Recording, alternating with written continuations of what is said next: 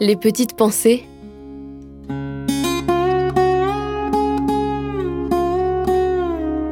Terroir, héritage et savoir-faire.